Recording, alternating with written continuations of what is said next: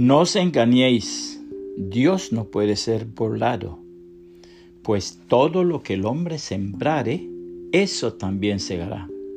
Gálatas 6:7 Cierto hombre viajaba en un taxi de noche, pero al notar que el taxista maliciosamente daba vueltas innecesarias y el taxímetro marcaba una suma demasiado elevada, empezó como a buscar algo que se le hubiera extraviado en el piso del automóvil.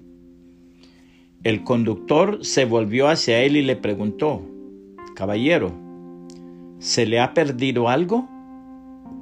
Sí, señor, contestó el pasajero, un billete de 100 dólares. Y con esta oscuridad no se ve nada. Pare un momento, por favor, en esa tienda que voy a comprar una linterna y así me será fácil encontrar el billete. El automóvil se detuvo y el pasajero bajó en busca de la linterna. Tardó sus buenos minutos y al salir como esperaba, el taxi había desaparecido. El conductor del vehículo trataba de adueñarse de aquel dinero que existía solo en el engaño de su pasajero. Duelo de engaños, torneo de mentiras, flor de pecado que todo lo contamina.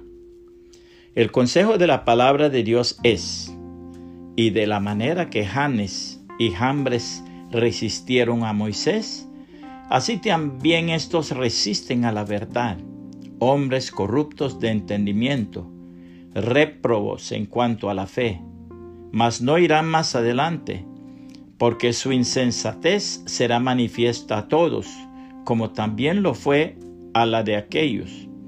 Pero tú has seguido mi doctrina, conducta, propósito, fe, longanimidad, amor, paciencia, persecuciones, padecimientos, como los que me sobrevinieron en Antioquía, en Iconio, en Listra, persecuciones que he sufrido y de todas me ha librado el Señor.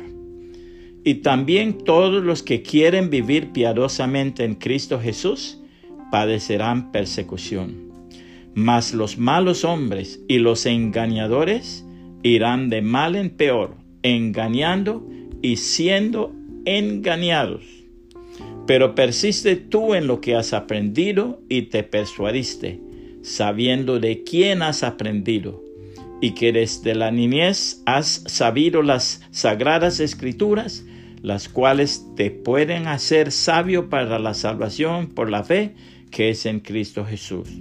Toda la escritura es inspirada por Dios y útil para enseñar, para redarguir, para corregir, para instruir en justicia, a fin de que el hombre de Dios sea perfecto, enteramente preparado para toda buena obra. Segunda a Timoteo 3, 8 al 17. Reina Valera 1960. Puede compartir este mensaje y que el Señor Jesucristo le bendiga y le guarde.